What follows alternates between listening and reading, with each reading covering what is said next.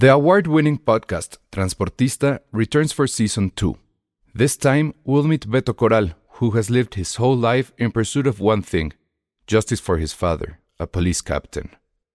Captain Coral was mysteriously murdered shortly after leading the search block that captured and killed notorious drug lord Pablo Escobar. Listen to Transportista Who Killed Captain Coral? Available on the iHeartRadio app, Apple Podcasts, or wherever you listen to your podcasts. Planning for your next trip? Elevate your travel style with Quince. Quince has all the jet setting essentials you'll want for your next getaway, like European linen, premium luggage options, buttery soft Italian leather bags, and so much more. And is all priced at 50 to 80% less than similar brands. Plus, Quince only works with factories that use safe and ethical manufacturing practices. Pack your bags with high-quality essentials you'll be wearing for vacations to come with Quince. Go to quince.com slash pack for free shipping and 365-day returns. Escuchas. Escuchas. Escuchas un podcast de Dixo. Escuchas Filmsteria con Penny Oliva, Alejandro Alemán y Josué Corro.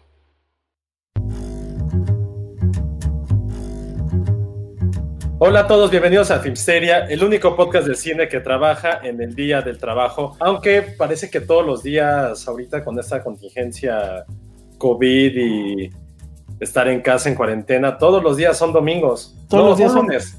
Todos los días son lunes. Un poco sí. Bueno, es que este podcast cuando lo escuchen será primero, ¿ah? No, no me había yo percatado de eso. Claro, pero te estoy Ajá. dando un charolazo en el video. Porque ¿Tú? un- ¿Yo? Sí, yo. Ah, por tu cartel firmado de Tengo uno de Tarantino. Pero ¿Quién sí lo firmó ese, eh? Tarantino. Tarantino tal cual. ¿Pero cuál es la historia de ese? ¿Fue en un junket? No. Este, sí, no, no, este me lo regalaron. Ah, muy bien. como cubrí el junket de Tarantino y el güey estuvo bastante chido ese porque sé que son las historias que nadie cree y ahorita que es día del trabajo son como las ventajas de tener este trabajo me tocó hacer un one on one con Christoph Waltz que realmente Ah. pues nadie medio lo, lo conocía y me acuerdo que est- estuvimos platicando y me dijo que iba a ir a Morelia y yo así de ah ¿a poco vas a ir a Morelia? como que era un secreto que nadie debería saber y, me acuerdo que le dije a de distribuidora oye que va a ir a Morelia y fue como casi casi fue como cállate te mandamos este póster firmado por Tarantino. Ah, ok. ok. Y fue la primera O sea, vez como que que Fassbender también era, no era tan famoso. Fue un soborno entonces ese Fue póster. un poco soborno, un poquito.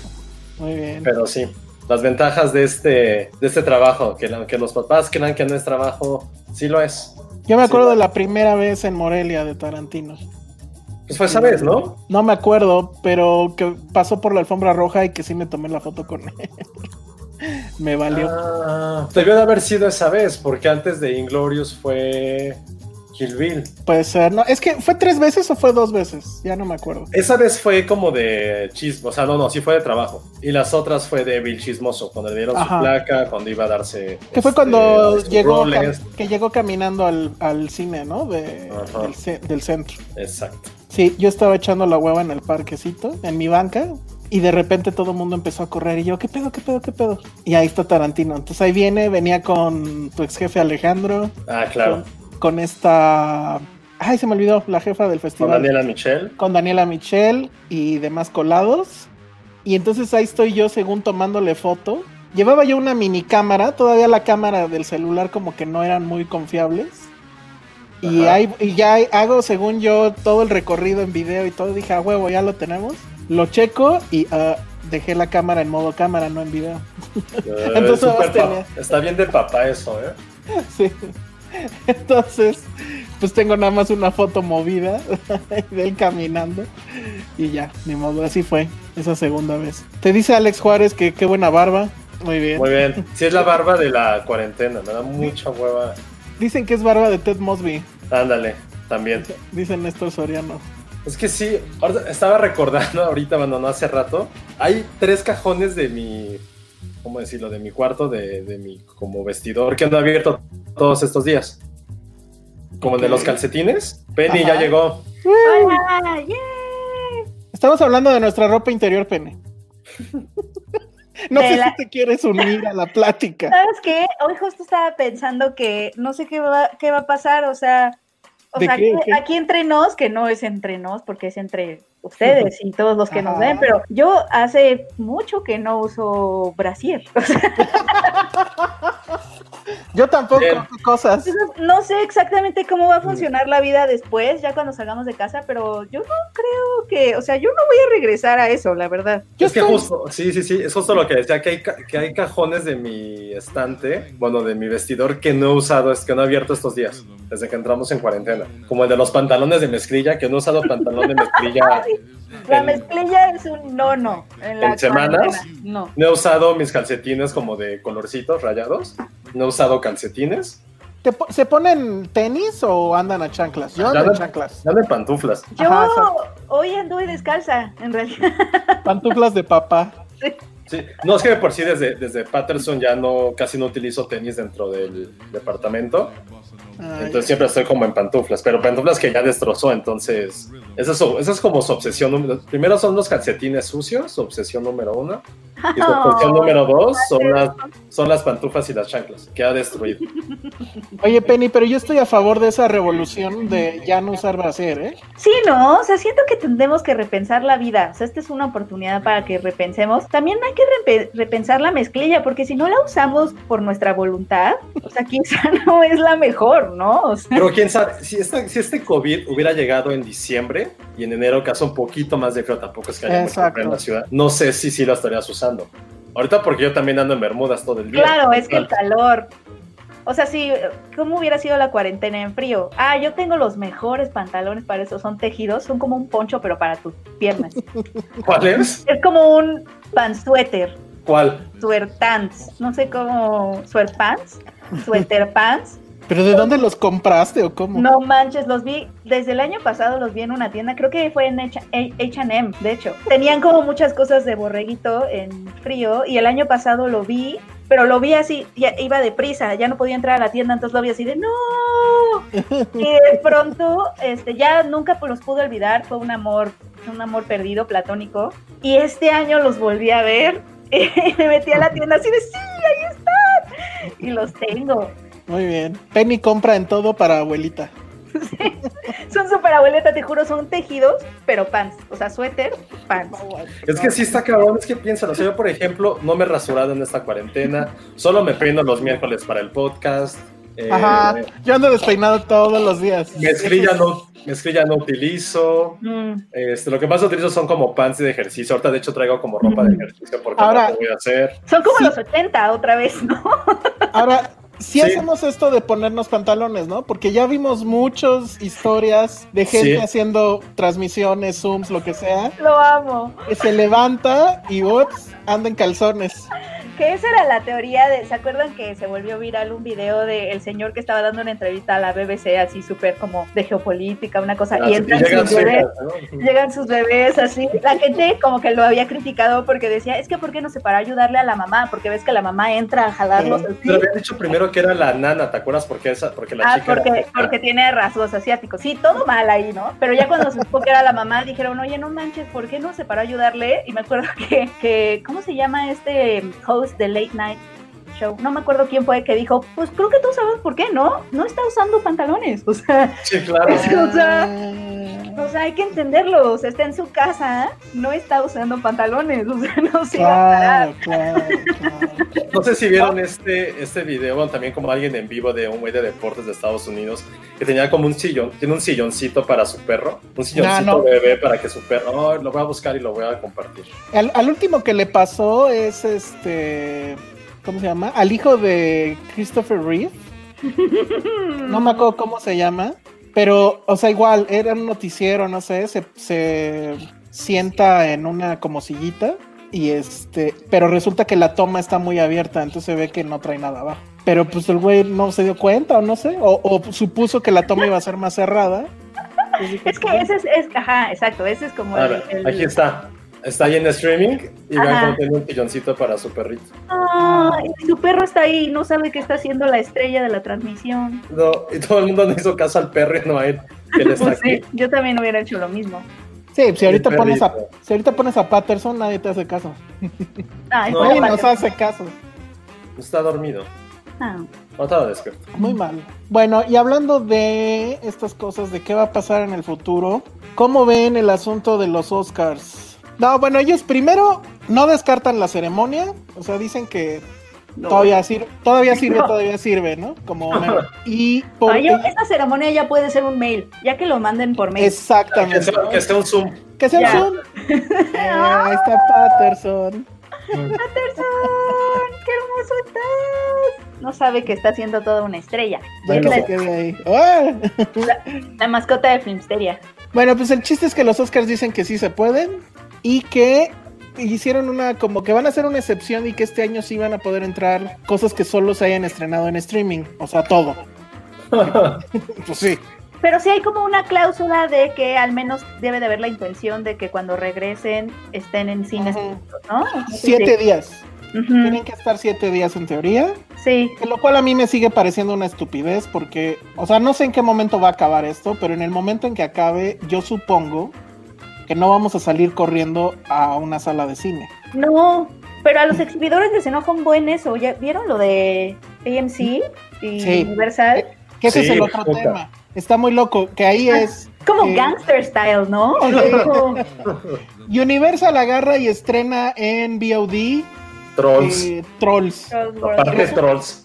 Ajá. Y resulta que tiene un éxito así cabrón, según ellos. Sí. También según ellos. No, no sé Claro. qué tanto eso sea cierto. Bueno, ¿no? el asunto aquí es que eh, los exhibidores cobran muchísimo de las ganancias. Claro. Es decir, eh, para que los podescuchas nos entiendan, sí, obviamente te conviene estar en cines, pero como que se estaba explorando por primera vez ahora en la pandemia con Troll World Tour, porque los exhibidores también le quitan un tajo muy grande, creo que es más del 50% a las ganancias de las distribuidoras con sus películas. Y por eso son super gangster style. Entonces, este, pues obviamente a lo mejor no llegas a tanta gente con el servicio de streaming, pero lo- tus ganancias, este, a com- comparación, o sea, a comparación, o sea, el- tu porcentaje de ganancia va a ser más alto que si lo exhibes en cines, porque te- los, los cines te quitan como el cincuenta y tantos por ciento de tus entradas. Entonces, como que la pandemia y Universal fue así como de, bueno, pues vamos a, a ver, y era como el caso de estudio, ¿no? Como que todo el mundo estaba como al pendiente a ver cómo le iba a ir a World, a Trolls World Tour, este, porque podía ser justo un buen caso de estudio para que más adelante la gente o las distribuidoras empezaran a animarse más a cambiar el modelo. ¿Dónde la sacaron? O sea, en su, en su propia página de Pero Universal. según yo, según yo es on demand, o sea, según Ajá, yo es- pero ajá, no es en, pero es en Apple, página, ¿no? ¿no? Es en su No, página. es suya, ¿no? No sé, o sea, es Según pregunta honesta, no sé. Según yo es suya. Bueno, habrá que ver. Ajá. Pero Porque- lo, interesante, ser algo que estaba leyendo en un artículo de Telegraph, es por ejemplo, dando una teoría muy tonta en primer lugar. Dice, la gente se puede acostumbrar a que los estudios, a que se, a que sepan que los estudios van a poder lanzar sus, sus películas en plataformas VOD, cosa que no va a pasar, cosa que no es cierto. Pero otra cosa que tiene es muy cierta, es no sabemos cómo vaya a regresar esto a la normalidad. O sea, no sabemos si la gente va a tener esa, uno, las mismas ganas de salir a nivel pánico, a nivel Exacto, precaución. Dos, no sabemos cómo va a estar a nivel económico todo. también. O sea, no sabemos si nos van a reducir el sueldo para siempre, si vamos a seguir ganando, si va a costar más caro un pulparindo que una, un barril de petróleo. No lo sabemos. Entonces, al mismo tiempo, la gente está diciendo: A ver, güey, si puedo ver una película con mis dos hijos, hago unas palomitas y puedo ver trolls, Claro. ¿por qué diablos voy a querer ir al cine si lo puedo ver así? Y eso no sabemos si la gente va a demandar a querer hacer esto. Es algo Sí. muy, muy, muy Sí. interesante, porque sí, seguramente todas las distribuidoras, sobre todo las grandes, están pensando que todo va a salir normal, que la gente va a estar sin miedo, va a poder gastar y derrochar el dinero que quieran. No. No, no, sabemos, aunque también, a No. ver, y otra cosa, no sabemos si la gente va a querer seguir viendo cosas en VOD. O sea, va- o sea, psicológicamente van a creer, o al estar viendo una película en su sala, es como, güey, es recordar esta época de encierro, de miedo. No, nos- no sabemos realmente qué vaya a pasar en una o dos semanas a nivel de entretenimiento. Ah, qué buen, qué buen punto, ¿eh? O sea, Sí, puede ser. la, o sea, según tú, la gente va a asociar quedarse en casa justo con este, esta época y no va a querer. O Estar sea, si en tiene, casa. si tiene la opción de ir al cine a ver algo, va a preferir salir interesantes. Eso O sabe. pueden bloquear también el cine o las multitudes, porque no sé si a ustedes les ha pasado, les ha pasado ahorita que, a- a- por ejemplo, a mí me pasa que veo una película, así, la película me muestra el mundo del pasado, ¿no? En donde está la gente y se Sí, saluda hace- de mano. Y hace dos meses. cara- ajá, yo soy como la, la cámara de Steven Soderbergh en Contagio que se queda viendo así cuando se tocan. Así me quedo yo, entonces ya no sé si más bien está reconfigurado nuestro cerebro como para no querer estar como tan cerca de la gente y no sé si a lo mejor eso sea permanente o se nos olvide, ¿no? Porque también somos ese tipo de especie, pero... Sí. pero En México pero bueno, más. también, Sí. o sea, Pero, más pero-. Es que, por ejemplo, yo sí pienso, imagínense el cine más popular en la Ciudad de México que era Universidad, ujú, Cinépolis Universidad.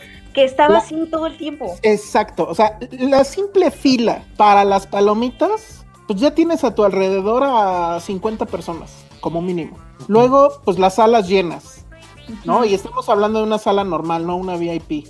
Entonces, o sea, al primer estornudo, ahí sales corriendo. Te avientan la isola en la cara. Eso es lo que va a pasar, no lo Y hagan. luego, yo supongo que en una primera etapa, pues van a obligar a que todos entren con cubrebocas. Sí. O sea, no veo otra forma. Y dos, pues digo, yo, no- o sea, seguramente voy a andar jodidísimo de lana, pero yo no me iría a una sala normal, me iría a una VIP donde por lo menos hay cierta distancia. Claro. Porque si estás en la normal donde de repente el de al lado se equivocaba y andaba agarrando tu refresco, eso pasaba, A mí me pasaba, qué horror. entonces imagínate, ¿no? O sea, estarte cuidando que el otro, no sé qué, no. Tendrían que vender de a grupitos de dos los, lo- las butacas porque en serio no veo cómo, ¿eh? Y luego pues está el tema de qué vamos a querer ver. O sea, ustedes arriesgarían, voy a, estoy exagerando tal vez, pero arriesgarían la vida por ir a ver Wonder Woman o la nueva de James Bond o, o por cuál sí arriesgarían la vida.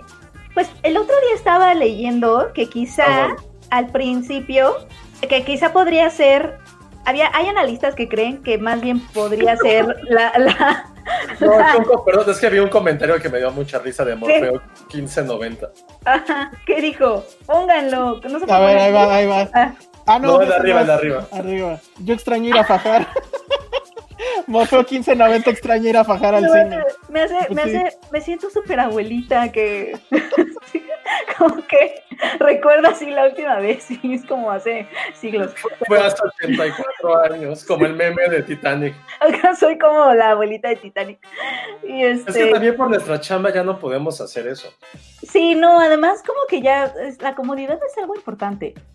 Se vuelve cada vez Pero- más importante cuando empiezas a tener piedras en la vesícula y esas cosas. Pero los VIP son muy cómodos, entonces. sí Demasiado, demasiado cómodos. A mi edad ya es No. más fácil dormirse. Sí, qué padre. Vive la vida, amigo Morfeo, está muy bien. Sí, está bien. Em, no, Aprovecha que eres joven. Ajá.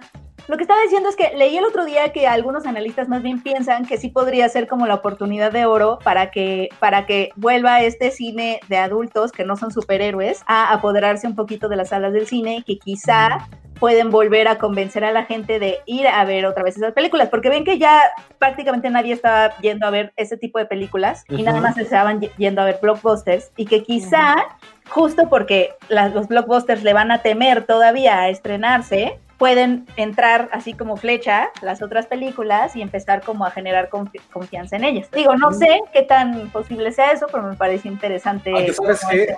Eso Mira. es interesante porque, porque por otro lado, ¿qué, qué- cuál, va- ¿cuál creemos que va a ser el público que va a estar yendo al cine? Ajá, también. O sea, igual y a los chavitos no les dan chance sus mamás. O al revés, realmente es, Claro. único, es único entretenimiento. Nosotros, como sea, y mucho de nuestro público por la edad a lo mejor, puede ir a un restaurante, puede ir a un bar, puede ir a otro tipo de entretenimiento, quizá, también por la cuestión económica. Pero chavitos, no sé, de, de, de prep universidad, que a lo mejor es la única fuente que, lo único que pueden hacer de entretenimiento post este virus, puede ser el cine. A lo mejor es lo único que pueden hacer, ¿eh? Entonces ahí a lo Pero a mejor lo mejor ya descubrieron otras cosas esta cuarentena. puede ser. No, puede ser, pero yo sí creo que va a suceder en el, en, o sea, ahora sí como la Gran Depresión. En la Gran Depresión el, el entretenimiento pues era el cine, porque era el barato. Es Yo que era supongo que- eso. Puede Ajá. ser. Yo supongo que ahorita hay entretenimientos más baratos. Netflix sigue siendo comparativamente más Más barato. barato. Exacto. Pero después de eso, pues va a ser el cine, porque no va a haber conciertos, no va a haber teatro, supongo, o no sé, No, igual van a hacer lo mismo. No hay conciertos. No hay conciertos, este, ir a un restaurante pues sigue siendo como que un tema. Entonces no sé, vienen tiempos muy extraños. Ahorita preguntamos con- por qué película este, arriesgarían el, cuerpo, cuerpo. dice Penny. Néstor Soriano, Marco Antonio Velázquez y Guillermo Moreno al unísono gritaron Tenet. Ah, o sea, Pues de hecho Nolan. los cines se están preparando para Tenet. Ajá, y luego ya viene también lo que dijo Disney, que es muy probable que reestrenen, justo regresando, reestrenaran Avengers Infinity War y Endgame. Porque quieren recaudar lo que, lo que han perdido. No, es que lo manejan como si fuera un favor, es que para que los fans se diviertan y que por otro lado es una estrategia interesante, o sea, imagínate que para justo eh, que la gente regrese, a ver, ahí les va otra vez, no sé. No idea. ¿eh? La más No taquillera. Bueno, y es que es, está, o sea, es porque, eh, no, no es por ustedes, amigos fans, es porque Disney necesita dinero porque ha tenido, es la que más ha perdido en toda esta cuarentena entre sus parques temáticos que están cerrados, o sea, sí ha tenido como Esos, esos ya fueron, ¿eh? todos los blockbusters, que ven que tuvo que mover todo su calendario del MCU, todo lo que nos cuesta aprendernos esas cosas. Y este, y, y sí, o sea, sí está cañón. También me quedé pensando en esta onda de, ven que ya había esta discusión, o sea, ya había gente que decía que este, estos tres meses que tienen que esperar las películas para estar, tener su ventana de exhibición en salas hasta llegar a on demand, son 90 días como de ventana Ajá. ya estaba la discusión de que era, era demasiado para muchos, porque dicen que incluso las películas en cines generan su casi el 90% de sus ganancias en las primeritas semanas, en las primeras tres semanas. Entonces que 90 días ya estaba muy loco, esa exclusividad de los cines. Y yo creo que eso sí va a cambiar. Sí, esa es una de las cosas que hizo enojar a AMC, ¿no?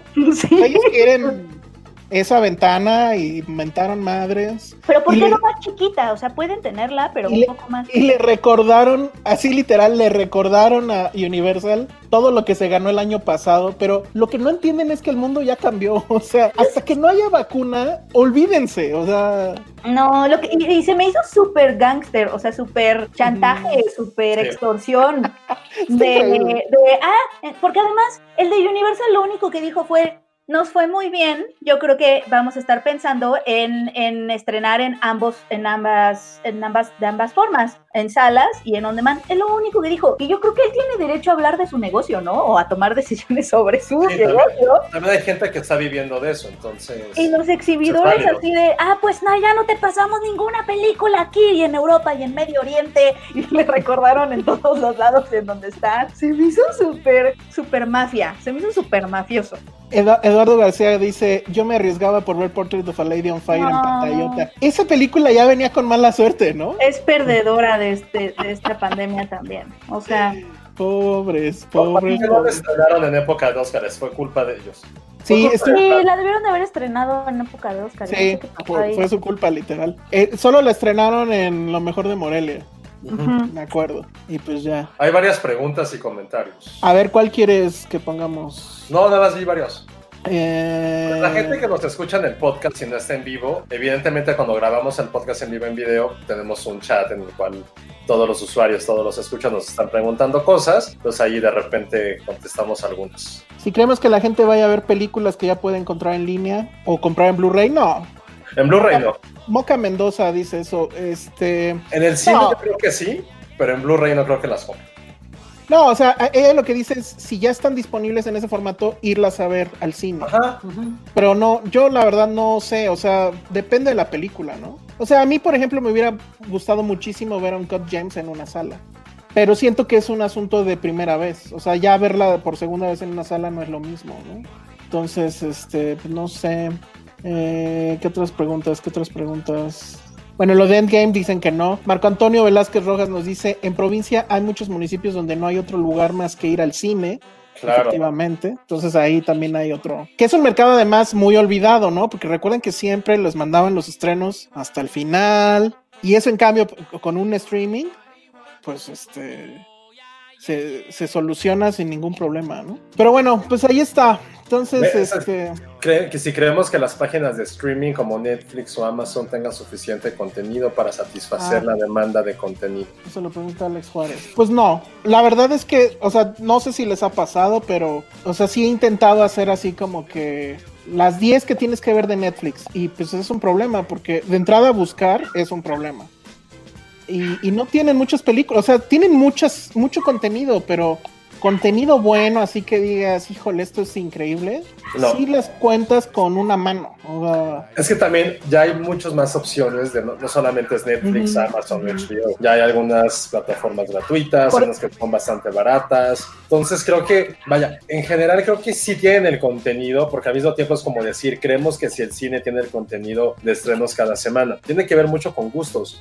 O sea, a lo mejor para... Para Elsa no lo tiene, a lo mejor para Penny sí, a lo mejor para mí no. O sea, también depende mucho, mucho, mucho de gustos. Tiene también que ver con mood. Tiene también que ver si, por ejemplo, ninguno de nosotros tres afortunadamente tiene hijos. Pero si tuviéramos hijos o Penny estuviera con sus sobrinos todo el tiempo, tendrían que ver cosas infantiles. Y a lo mejor ahí sí satisface tu demanda. O sea, yo los días que he estado con mi sobrino y que se queda aquí, ve la tele y ve, le pongo Netflix o lo que sea, y es feliz. Y evidentemente hay el contenido suficiente para él. Exacto. De hecho, yo creo que por eso Trolls le fue muy bien, ¿no? Porque al final era contenido para niños. Y los niños Sí. además son de quiero, quiero verla otra vez, otra vez, otra Total. vez. O sea, mis sobrinos, mi, mis cuña- mi cuñada y mi hermano con mis sobrinos están así buscando todo lo que hay en la vida para ver con mis sobrinos. O sea, sí fue también que, o sea, creo que también fue una estrategia muy, o sea, que sí era para trolls, pues, por ser familiar. Pero, Pero bueno. sí, estoy muy enojada. ¿Qué pasa con los escribidores y la mafia? Son como, ¿Sabes? son como Lo- los Corleone. Mira, AMC y la otra, ¿cómo se llama? Regal, no sé. Pero AMC sí lo merece porque han ido a un AMC.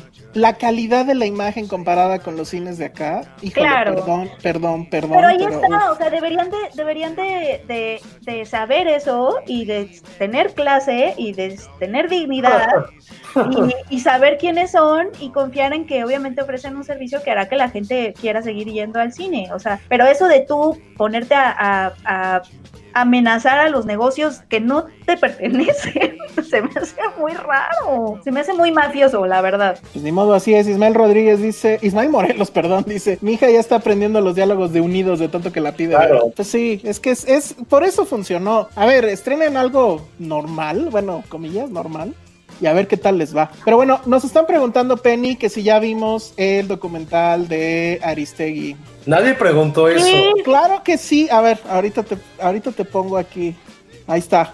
Ay, te odio, Iván Chimal.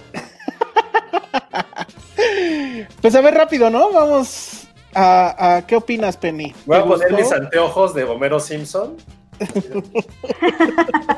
Es que, o sea, nosotros escuchamos hablar a Josué de deportes. No solo eso, sino que vi The Last Dance. Ah, también ¿Qué te vamos a hablar de eso. pareció?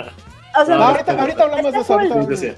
Ah, sí, bueno, ahorita hablamos. A ver, primero en silencio radio, porque además eh, sí, sí, sí. se agotaron las mil este, Sí. slots para verlo hoy, Eso es lo malo. pero a partir de ya, ahorita tiempo podcast real, eh, liberaron para de aquí a fin del día.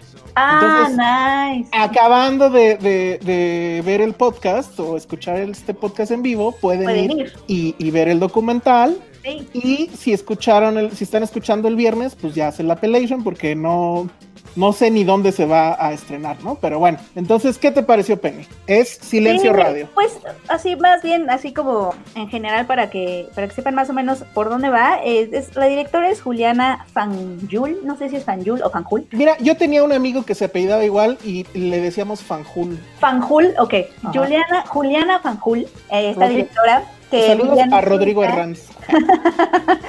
que vivía en- vi- vive en Suiza ella, ¿no? Pero en eh, no, estudió en Cuba, pero vive en Suiza. Mm, Y ella, eh, pues bueno, como todos, en 2015 pues quedó como muy sorprendida, muy indignada tras el despido de Carmen Aristegui y el, el equipo de periodistas su cabina de MBS, tenían un programa, después de haber publicado este reportaje que obviamente todos recordamos que es La Casa Blanca de Enrique Peña Nieto. Eh, ellos lo publican en noviembre de 2014, en marzo de 2015, un día no los dejan entrar a la cabina, la empresa salió a decir que obviamente se reservaba el derecho de despedir a sus empleados porque la libre empresa, etcétera, etcétera. Y obviamente ella impugna esta decisión a nivel corte internacional. Eh, al final sí se se decretó que pues había sido ilegal, un acto de censura, pero en ese tiempo eh, hubo, estuvo como un año sí, eh, fuera del aire, ¿no? Prácticamente. Y fue un año muy complicado porque acababa de pasar los 43 estudiantes, se estaba discutiendo la reforma educativa, entonces pues no se podía escuchar a Carmen. Entonces esta directora estaba, empezó a estar muy enojada, le pareció como obviamente un atentado a,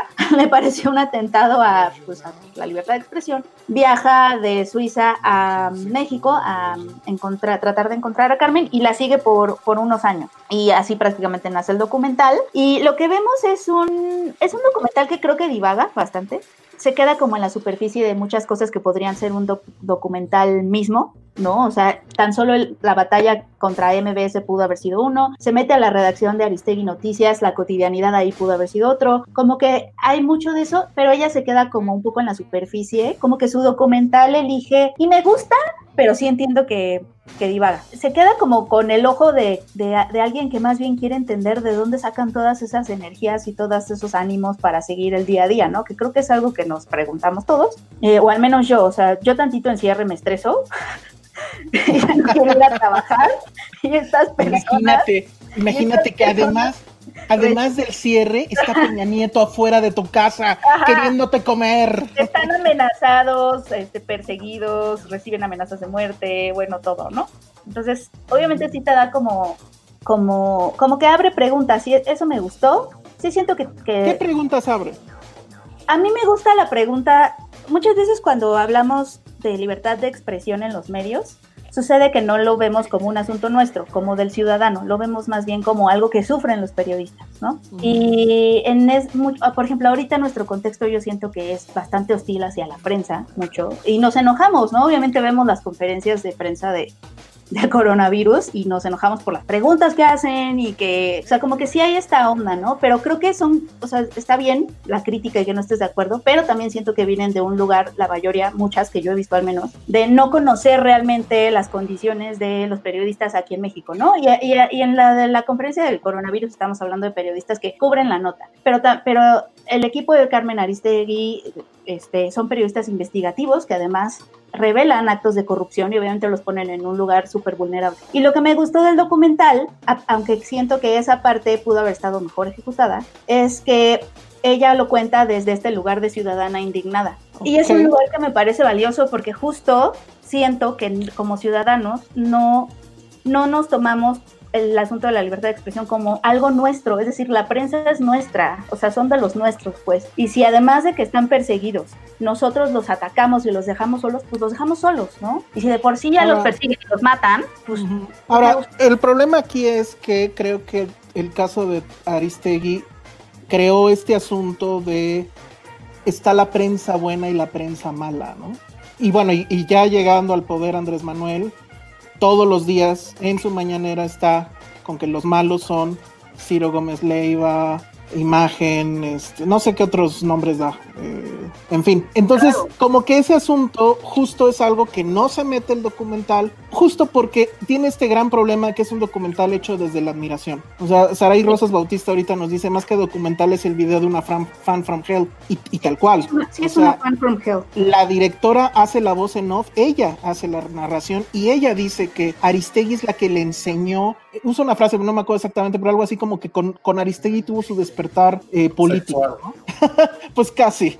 Entonces. Sí, como que despertó su conciencia política. Ajá. Entonces, bueno, quien, quien me conoce sabe perfectamente bien lo que opina de Carmen Aristegui. Su periodismo no me parece que sea un periodismo tal cual, me parece que es más, o, ese último sexenio se volvió más en militancia. Y como bien dice aquí también este Omar Robles, debería de haber un documental ahora en 2020 donde dijera dónde está Aristegui, porque toda esta vena súper crítica de vamos a ir a buscarle la, la, tesis a Peña Nieto, etcétera, todo eso se desvaneció en el momento en que llegó Andrés Manuel López Obrador al poder. Pero bueno, eso es lo que yo opino de ella. Pero la película, ¿qué, qué hay en la película? ¿Qué hay en el documental? Y justo mi problema es que es un, es un documental que parte de la admiración, lo cual tampoco hay muchos documentales que parten de la admiración y sin eso no es embargo, eso no es un problema, eso es una característica. Pero el problema es que no trae una narrativa que sea efectivamente invitante. O sea, básicamente lo que hace es decir todo lo que ya sabemos de Aristegui, que efectivamente la corren, que efectivamente no tuvo espacio en la radio, porque siguió en la televisión, recuérdenlo, que narra cómo arma su oficinita, que bueno, oficinita, pero eh, justo eh, sobre periférico, ahí ese edificio que se ve en el que está, pues tampoco es de una oficinita, pues. Claro. Y, y de todo lo que tuvo que hacer para hacer su canal, que se tardó casi dos años, etcétera, ¿no? Ahí, y, y bueno, y, y obviamente la tesis del documental es, hubo censura, hubo, eh, eso fue una falta a la libertad de expresión. Yo diría, híjole, sí, eh, me queda claro que hubo presión del, del- del gobierno para no abrirle más espacios, pero censura al final, en el mismo documental se ve que sacó la Casa Blanca, que sacó la tesis, que sacó, este, ¿cuál fue la última? Em, la estafa maestra. Todo al final se supo, todo al final se documentó y, pues bueno, no pasó nada, eso ya es otro rollo, pero bueno, para alguien que dice eh, estar bajo el yugo de la censura, pues todo, al final todo se supo y hasta tenía, ahora sabemos, a alguien allá al lado documentando, comillas, el proceso. Y digo documentando entre comillas porque justo el documental no documenta. O sea, el documental nada más está narrando de pobre Carmen qué mal le va en la vida. Hay un momento donde está hablando de eso y de repente te pone imágenes de, cru- de- del Jesucristo de Iztapalapa. Y si dices, a ver, ¿qué está intentando decirme esta mujer, no? O sea, están crucificando a Carmen. Bueno, Creo que uno piensa mucho en su lenguaje audiovisual. exacto. No hay lenguaje. No. Creo que no hay lenguaje audiovisual. O sea, Y tiene cosas que, que podrían caber, pero si cupieran serían novedades. Por ejemplo, todas estas tomas que tiene de los coches del segundo piso del periférico, que es como de, bueno, ok, sabemos que el radio lo oímos en el coche. ¿no? ajá, claro. Quizás y- por eso, pero te descubres a ti mismo pensando en quizás por eso, ¿no? Y luego dice, o sea, la, la toma del segundo piso en periférico la machaca hasta, hasta que finalmente decide voltear a la izquierda y, ah, el atardecer de la ciudad. Y dices, no, bueno, Sí, no, no hay narrativa, es simplemente una recolección de cosas. Además, desde un punto de vista muy específico que es el de Carmen Aristegui. Tampoco es necesario que mostrara el otro punto, o sea, se vale hacer un documental de fan, pero el problema es que sabes que la visión va a estar sesgada justo por eso. Y dos, pues la verdad es que no, no hay una, no me entrega una narrativa que me haga por lo menos decir, híjole, pero qué bonito me lo contó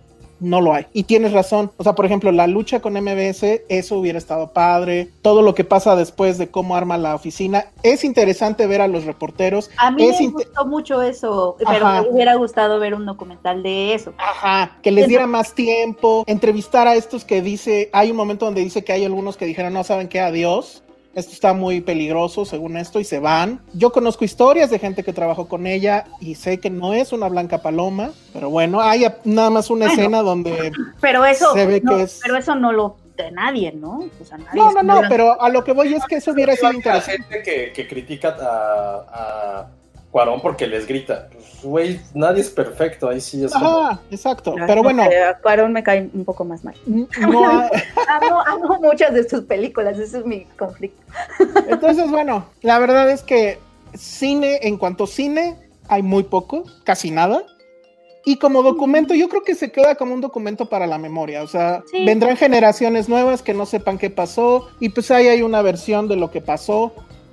Hay evidentemente otra versión y, y creo que la imagen global es mucho más grande. Eh, Sí. la- la- ya para acabar, para que no digan que esto es Filmsteria Proceso, solamente cerraré diciendo, el documental empieza diciendo todo lo mal que estuvo el, el- el sexenio de Peña, diciendo que había no sé cuántos muertos, todo lo de la violencia, etcétera. O sea, el inicio del documental podría suceder ahorita y no ha cambiado nada, al contrario, se ha hecho más han aumentado más los números de pobreza, de gente muerta, etcétera. Y yo creo que sí vale la pregunta de dónde está Aristegui, porque justo en este sexenio, como tal vez ningún otro, se necesitan más voces críticas. Y más voces críticas que además no tengan este estigma creado de chayoteros y demás. O sea, yo sí quisiera que Aristegui estuviera con la misma fuerza y con la mismo ánimo que tuvo en el sexenio de, de Peña Nieto, criticando el sexenio de López Obrador. Pero bueno, pues ahí está, todavía lo pueden ver si corren ahorita, pero no se vayan porque vamos a hablar de básquetbol para que Josué no se aburra. No, ya me fui, ya estoy así, ya estoy a punto de dormir. No, regresen amigos. A ver, este, Penny, Sí, The Last Dance. Eh, me gustó, me gustó. O sea, me cayó un poquito gordito él, pero es que Di- creo que eso es más, más yo. Dile algo, Josué. Michael dile algo. Este, es que hay una escena en donde alguien se le acerca y le dice, me firmas esto y no quiere. Pero bueno, ent- entiendo que es un ser humano. Oye, ¿sabes? Perdón, ya sé que no que- quiero regresar, pero ¿sabes que sí me dio mucha risa del, del documental de Aristegui, Josué? ¿Qué? Que cuando a Aristegui le piden un autógrafo, que hay muchas escenas donde le piden autógrafos, Hay muchas escenas donde le gritan. eh, ajá, se chivea igual que Penny cuando le piden autógrafos. Que sí vea. Son de la misma escuela. Ajá, exacto. Este, Pero bueno, entonces, ¿qué más con Jordan? me gustó, vi, lo- vi dos capítulos. Creo que me, me quedé como más. Soy alguien que no está muy versada como en el mundo del básquetbol. Obviamente, este, sabía quién era Michael Jordan, incluso creo que antes de saber que jugaba básquetbol, ¿no? Porque estaba chiquita y oía de Michael Jordan y sabía que era un deportista, pero no sabía quién era. Pero bueno, ese es como un testamento de su grandeza. Pero ah, creo que lo que más estoy disfrutando es justamente todas estas maquinaciones que, corporativas a las que obviamente también se tienen que enfrentar los deportistas y no importa si tienes el talento de Michael Jordan, es decir, no importa si eres la estrella deportiva del mundo, de todas maneras eso no es suficiente como para no tener que quitarte todo el tiempo al sistema de los hombros, ¿no? O sea, como a, las decisiones corporativas, a las decisiones de las organizaciones, a, o sea, como que uno ve el fútbol, digo, el básquetbol y piensas, no, pues, pues son los jugadores y ya, pero hay como un montón de decisiones detrás, de estrategia, de, de pues sí, de, de empresa, ¿no? De capitalismo. y, y cómo, y no es posible, o sea, no, ni en el deporte, ni en ningún lado, como en ningún lado, en la cultura, etcétera, etcétera, el talento es suficiente. O sea, siempre vas a tener que estar lidiando con esas decisiones, así seas Michael Jordan, porque empieza cuando ya son campeones cinco veces y están buscando el sexto y entonces todo el mundo está dudando. Pero ¿por qué duda? O sea, yo no entiendo esa duda. Si son, o sea, tienen cinco campeonatos, pero entonces ahí la pregunta es, yo creo que ya dieron todo de sí mismos y pues hay que cambiarlos, ¿no? O sea, como que sí, sí me, me impacta mucho cómo ni siquiera siendo Michael Jordan vas a poder no tener que luchar contra el sistema. Eso creo que es lo que más estoy disfrutando. Y descubrir a, a otras figuras como Scottie Pippen, que yo la verdad no sabía de él. Y, y Es su Robin, ¿no? Dice. que es, que es justamente el ejemplo de lo que estoy diciendo. De, él firmó un contrato muy desafortunado al principio de su carrera. Era uno de los mejores jugadores, según entiendo, y, y de todas maneras fue muy menospreciado, ¿no? Bueno, o sea, simplemente pues no jugó ¿Se te bien el juego, ¿no? aburrido? ¿Lo vas a seguir viendo? Yo creo que sí, yo creo que sí lo voy a seguir viendo, sé un poco hacia dónde va, pero por, más o menos por lo que me contó Josué, pero sí, yo creo que sí, sí me, no, no está, o sea, hablando desde alguien que no, no es tan fan del deporte, creo que sí tiene cosas para, para nosotros, ¿no? Para la burbuja de no sabemos nada de esto. Porque, por ejemplo, Nora Rodríguez, Lulu Petit, este, no sé quiénes más ahí se están diciendo que no, que ah, Fernando Galindo, dicen que vieron los primeros capítulos y se les hicieron aburridos y que no es van que a los regresar. primeros, sí, los primeros dos sí son un poco densos, pero yo les tengo chisme. A ver. Ya vi, ya vi el 5 y el 6. Ah, yo también podría haberlo hecho, pero no tuve. Pero a ver, no te saltes. El, el 3 y el 4, Rodman. Puta, Rodman era Dios. Rodman está cabrón. Él era raro, ¿no? Era muy raro. sí, No. yo, yo, Seguro te caería bien Penny, porque es como muy awkward como tú. Sí, ah, bueno.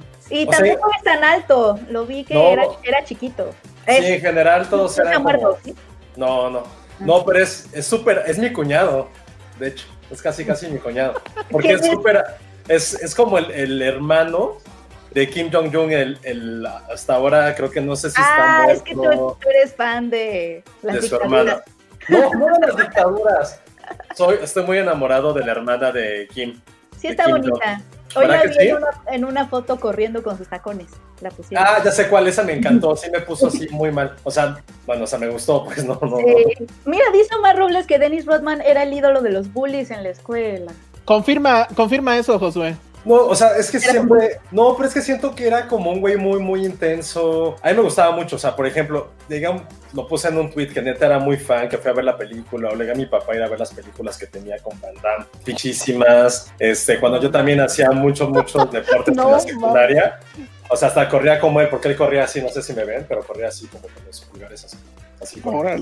Pero esa, esa historia está muy buena, ¿eh? Eh, Para quien no lo haya visto todavía, del, del capítulo 3 y 4, lo de Rodman, porque yo la verdad, o sea, insisto, soy muy eh, neófito de estas cosas, pero obviamente ubicaba a Rodman, pero yo lo justo lo pensaba como este güey súper loco, que no acataba reglas, un bully y que era muy violento en, en su forma de jugar. Pero ya ahí entiendes por qué, además de dónde viene, que literal vino desde muy abajo. Sus padres pues eran este, muy pobres. O sea, su Y- papá nunca lo conoció. El güey estaba en Vietnam y se quedó allá como, ya no regreso con mi familia.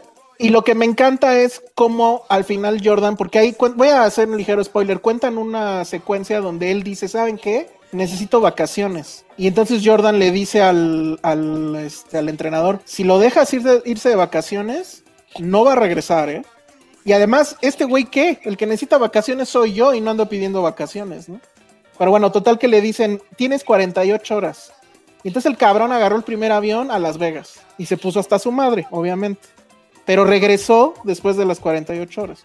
No, Y lo no, que dice- no, no. Jordan fue por él. ¿Sí fue, ah, sí fue Jordan por él? Eso no lo fue- cuentan. sí, sí, sí. Jordan fue por él y lo encontró en la cama con Carmen Electra. ¿Y qué haces cuando pasa eso? Los así dejas- como de- Le dije, a ver, cabrón, ya regrésate, güey, vámonos. Changos.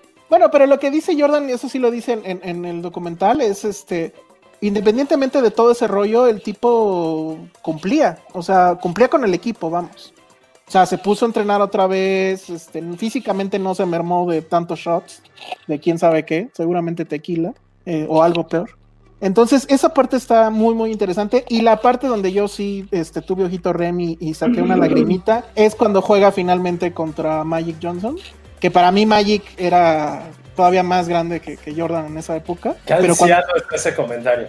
pues sí, yo sé, pues sí, yo soy de la época de, de- más de Magic que de Jordan. Y sí, o sea, verlo, verlo perder, pero verlo perder con honor.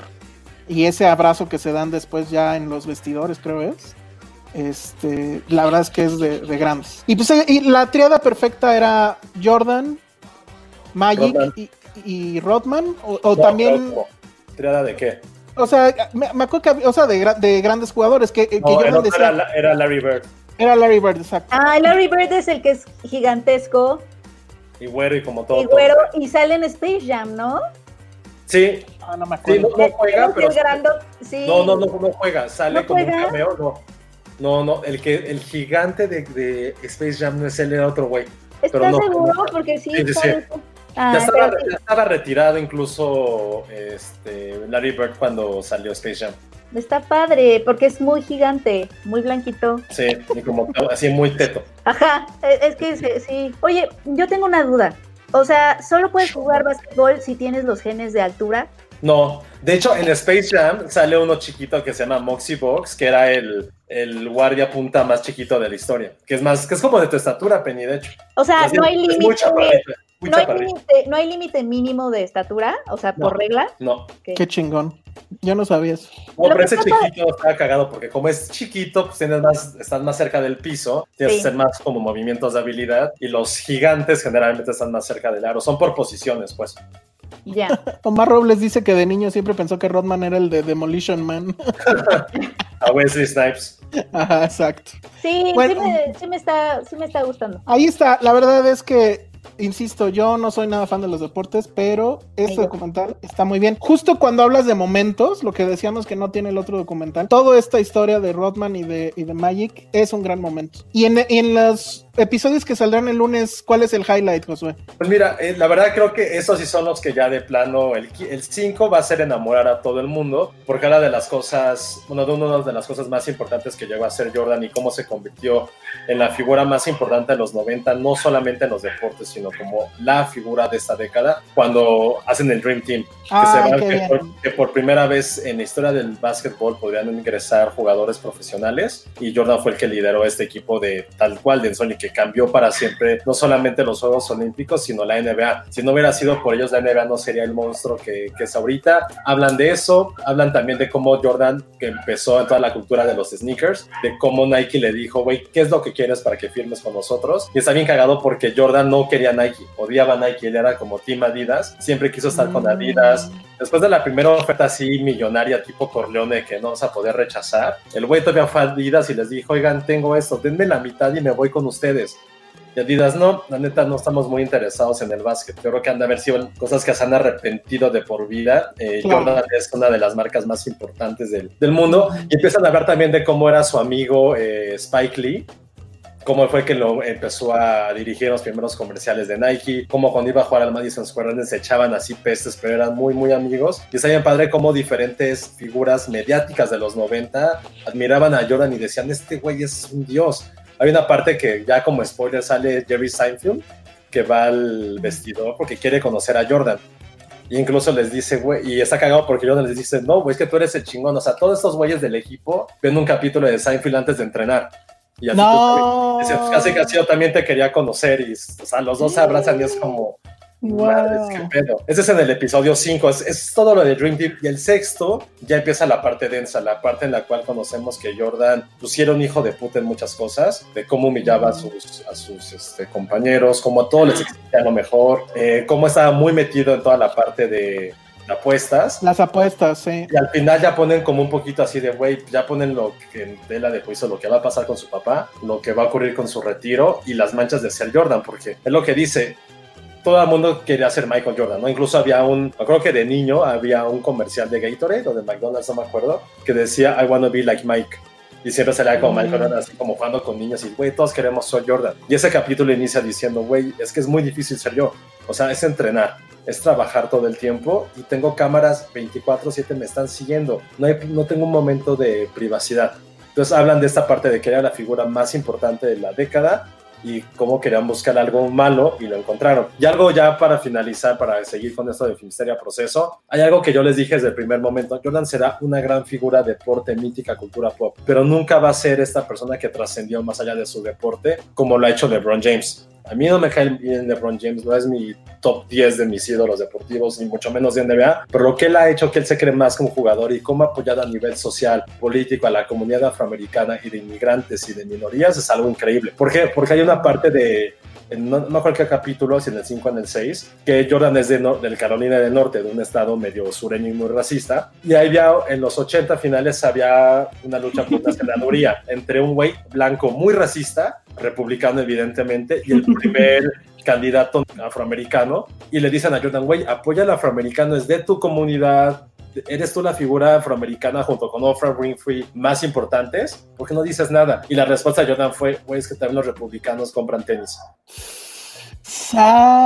Se volvió algo así súper polémico y ya con eso termino, porque también está bien, o sea, sí es una figura importantísima, pero también hay que poner que el güey en su juventud, pues no le importaba eso y que ya en esta época es muy difícil que un- una figura tan importante y tan mediática no tenga como una conexión política o algo social. Entonces, Pero justo, justo ahí, un buen documental hace eso. O sea, te muestra todas las facetas de la- del personaje. Eso es justo lo que yo decía del otro, pero bueno. Dicen que pasamos de Filmsteria Proceso a Filmsteria de por TV. somos muy polémicos. Ya también te dijeron que eres Josuerra. Josué Está muy bien. Bueno, pues ya, dejemos eso. Hay otro documental de deporte que seguramente vas a ver si no ya lo viste. Sí, la próxima semana. Justo quise adelantar de verlo de los estos cinco capítulos 5 y 6 en la comida para poder ver el del Barcelona este fin de semana. Ah, Ese ahí- no prometo verlo. Sí, no, yo tampoco. Pero vamos a poner nuestros cartones, ¿verdad, Penny? Ya dijimos. Ajá. Cuando hable Vamos a traer así, Peñi, así como nos hizo con Carmen Aristegui. Ajá, exacto. Oye, por cierto que ah, nos están diciendo que la página de ambulante ya se saturó, Uf. que querían entrar a ver el documental y ya no se puede. Yo, yo, fíjate que sí pensé que podría pasar eso. Sí, claro. O sea, hay mucha gente que es muy fan de Aristegui. Tiene una audiencia, este, cabrona, pues. Sí. sí, seguro, seguro iba a pasar. Ahora, ¿qué más han visto? Porque yo vi un documento, es que hay varias cosas. ¡Viva Está- the Education! ¿Cuál? La de, Bad la de Education. Yo también. Yay. Y además tiene que ver justo con corrupción, Penny. Entonces, para seguir con el tema, Es súper Ah. proce- es súper proceso hoy así, cañón. No, no la discutamos, que sí la, la empezaron, la, Corrupción. vi la primeras 15 minutos en Toronto, pero no- ya no la pude ver. Porque pensé Ay. que la iban a estrenar aquí a México, luego le dije, ay, bueno, si la van a estrenar, mejor algo que no vaya a ver. sí la ¿Qué? iban a estrenar. Que me acuerdo que salí y me fui a ver Portrait of a Lady on Fire, que no me arrepiento, No, qué bueno, fue una buena. pero fue así de, ¿y cuándo va a llegar a México? ¿Y dónde está mi hamburguesa? ¿Y dónde está mi hamburguesa? Y nunca llegó. Pero, pero, pero decidiste bien, porque va No, a claro. estar en HBO Go y Portrait of a Lady on Fire está en nuestras memorias del pasado. Pero pues así hay que comentarla, ¿no? Porque si Sí. no, Sí, está bien. Bad Education trata de un caso real que sucedió en Nueva York. Bueno, no es Nueva York, es este. ¿Qué zona es Penny? Se me va este. Creo que Bueno, era el chiste- ¿no? Bueno, ujú. El chiste es que es una escuela, es una como high school, Sí, donde resulta que hay un superintendente, como el superintendente Chalmers, que, que es interpretado por Hugh Jackman, increíble, por cierto, y que es el clásico maestro buena onda, que le preocupa a sus alumnos, que se acuerda de cómo se llaman todos. Yo sí tenía maestros así, que se acordaban de ti y se acordaban de tus historias y de que cuál habías reprobado, horrible, Mm. ¿no? Y, Pero de- bueno. y- y es un docente brillante porque sus estrategias sí llevaron a la escuela a ser Ajá. una Esa gran escuela- escuela. Esa escuela empezó a reportar resultados de ingresos, o sea, de esa escuela vas a la universidad. Entonces, mucha gente que salía de esa escuela sí lograba entrar a universidades importantes, Harvard, Yale, etcétera. Entonces, la verdad es que es un personaje querido por la comunidad, muy pulcro, siempre bien vestido, peinadito, etcétera. La gente estaba feliz porque además resulta que la escuela provocaba, o sea, era tanto el boom de esta escuela que en los terrenos aledaños a la escuela, el barrio donde estaba, la plusvalía de los terrenos subió de lo bien que le iba a la escuela. O sea, es una locura. Esas cosas que pasan en Estados Unidos, ¿no? Y por eso Y por eso el escándalo fue tan mayúsculo, porque Claro. ¿qué pasó? Que, bueno, hay ahí una per- periodista justo, una periodista en ciernes que, que va a sacar la verdad. esa es Pero chiquita. Ajá. que, que- y la verdad, ¿cuál fue bueno? Pues que se empezaron a meter, pues casi por, pues nomás, a ver la contabilidad de la escuela, que es pública, obviamente, y se dieron cuenta que ah, estaban gastando, estaban reportando gastos muy onerosos de facturas de cosas que no existieron o de empresas que estaban facturando y que no existieron, que era un poco como la estafa maestra, ¿no? Al final, spoiler, pues, fueron 11 millones de dólares, ¿no, Penny? Los que se... Fueron 11 millones de dólares. 11 millones de dólares. Que para, que para cosas como en México, como el Bester, pues es nada, ¿no? Pero en Estados Unidos se hizo un gran escándalo y evidentemente este profesor, junto con otras personas, pues terminaron en la cárcel, tal Sí. cual. Y esa es la historia que narra la película, que a mí me pareció que es una muy buena película. Está dirigida por un individuo que se llama Corey Finley, es apenas su segunda cinta. Y a mí lo que me tiene es que tiene esta ondita como película de los Cohen. No sé si te pasó lo mismo, Penny. Sí, poquito. Sí, ahora que lo mencionas, sí. Le falta el humor negro Sí. y la venden como comedia, pero la verdad yo no me reí nunca. No, yo tampoco. Es muy raro cómo la. Ajá. Pero, pero, pero la actuación de Hugh Jackman es impresionante. Y creo que la forma en que está narrada está muy bien, o sea, sí te va eh, interesando, te vas metiendo en la historia. Todas las actuaciones está por ahí Ray Romano, está Alison Jenny que hace Alison también un muy buen papel. Es una muy, muy buena película. Insisto, aunque el tema probablemente no llame porque corrupción y esas cosas, pero la verdad es que está muy bien hecha. Es un vehículo de lucimiento de Hugh Jackman. Tiene un momento donde hace un monólogo, un momento donde hay un como casi como un musical donde él va a bailar, y todo lo resuelve muy bien. Me llama mucho la atención lo flaco que está. O sea, creo que sí estuvo enfermo, ¿no? Después de hacer esta... Sí, porque película. además es, es un personaje que, que cuya imagen para él es muy importante porque él considera que la imagen que él dé de éxito está en su persona y lo ves hacerse cirugías y ponerse sus gotitas para la, su cremita para las arrugas y todo, porque la imagen que él dé es la imagen que da de la escuela y, y- y esa es la idea que él tiene, ¿no? Que tú tienes que verte con el éxito que quieres obtener, ¿no? Que es una frase como, pero la lleva como a lugares medio sociópatas, pero, pero sí, es una película totalmente de caracterización, o sea, es, es justo las películas por las que los actores ganan Oscar. Ajá. Y esta lo pudo ganar, ¿no? O bueno, todavía tiene chance, creo. Tiene, tiene chance porque pues con las reglas del Oscar, si HBO se pone las pilas, creo que sí podría ser una de las beneficiadas, porque además de esta, ¿qué otras buenas películas hemos tenido en este periodo de cuarentena? O sea, son pocas realmente, así como Oscareables.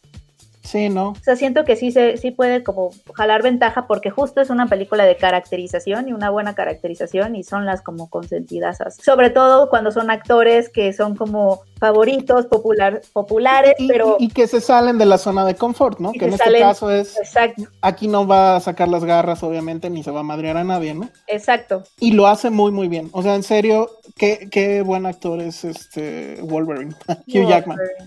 Pero bueno, sí te gustó, ¿no? A mí, a mí sí, me Sí. gustó muchísimo. Sí me gustó, la disfruté bastante. Va De las, de las que hemos visto en cuarentena, yo creo que es de las que más me ha gustado. Y ustedes la pueden ver en HBO, está ahí disponible, en el, tanto en el Go Latino, pues, el de aquí, como el, el gringo, en cualquiera lo, lo pueden encontrar. Ujú. Y sí, es súper, súper, súper recomendable. Este, bueno, ¿qué otras cosas? Yo vi el otro documental, pero que la verdad sí creo que es uno de las. Esa también está en mi lista de las mejores películas que he visto en cuarentena y en el año. Que es un documental dirigido por Spike Jones. Que deberías de ver, Josué. O no sé si Es que ustedes. No, yo nunca fui fan de los Beastie Boys. Nunca, tú tampoco, ¿verdad, Ah, Penny? los Beastie Boys, ya, ya, me, ya, me, ya me platicaron de ese documental que también estaba padre, ¿no? Está No lo he visto. fabuloso. Yo no puedo decir que los odio, pero no era muy fan. O sea, sabía unas rolas. Si sonaban en alguna fiesta, pues sí te movías, ¿no? Pero siempre pensé que eran igual, como que los bullies del asunto, ¿no? Y resulta que Spike Jones, que obviamente es muy fan de ellos y que les dirigió uno de sus Muchos, videos más ajá. famosos. Ajá, eh, decide hacer este asunto que es como un documental en vivo. Y es en un auditorio de, de su natal, este, ellos son de, Son de Nueva York. de Nueva York, pero de la De otra Brooklyn. parte, de Brooklyn. En un auditorio de Brooklyn están los dos que sobreviven, que es eh, Mike D y Adam Horowitz. Y ellos te van a contar la historia de los Beastie Boys. Y se van a apoyar obviamente en material eh, de video y fotos que se van eh, proyectando en la pantalla de cine que tienen atrás. Entonces este documental es, filmar justo esas presentaciones, que creo que fueron varias, pero la verdad es que son muy emotivas. Es la historia del grupo contada por ellos mismos, obviamente con, con la ausencia de, eh, ay, siempre se me olvida su nombre, Yauch, que es el que falleció. Ajá, Ah, que es el que falleció eh, de cáncer hace algunos años y que por lo tanto pues ya no se presentan como los Beastie Boys pues pero vino esta idea que de, de Spike Jones y la verdad es que es fabulosa. En resumen lo que puedo decir es que es esta banda que tuvo éxito muy rápido y que su éxito era justamente esto de ser como que el güey super fiestero que de esos que se de fraternidad que, que se revientan la cerveza en la cabeza ¿se acuerdan de eso? Sí. como eso. Y, y que bueno, su primer gran éxito pues era Sí. we, We- You Gotta Fight for Your Right to Party. The Party, sí. Y que tenían, ah, esto también es muy interesante, eh, que tenían estas letras súper misóginas. Ujú. Y que después de su primer gran éxito, el primer gran álbum, se van, o sea, se dispersan y empiezan a grabar el segundo, ya no están en Nueva York, están en Los Ángeles. Hacen este álbum que es, bueno, yo no lo conocía, pues, sab- sabía el nombre, pero no lo conocía. Ves cómo lo hacen y dices, esa cosa de ser increíble, seguro fue un éxito. Y no, fue un gran fracaso. Y, ya- y es ahí, ¿no? O sea, después, lo segundo y tercer álbum creo que fueron un fracaso hasta que se vuelven a reinventar un poco. Pero justo ya traen otra conciencia y ya traen otra forma de pensar.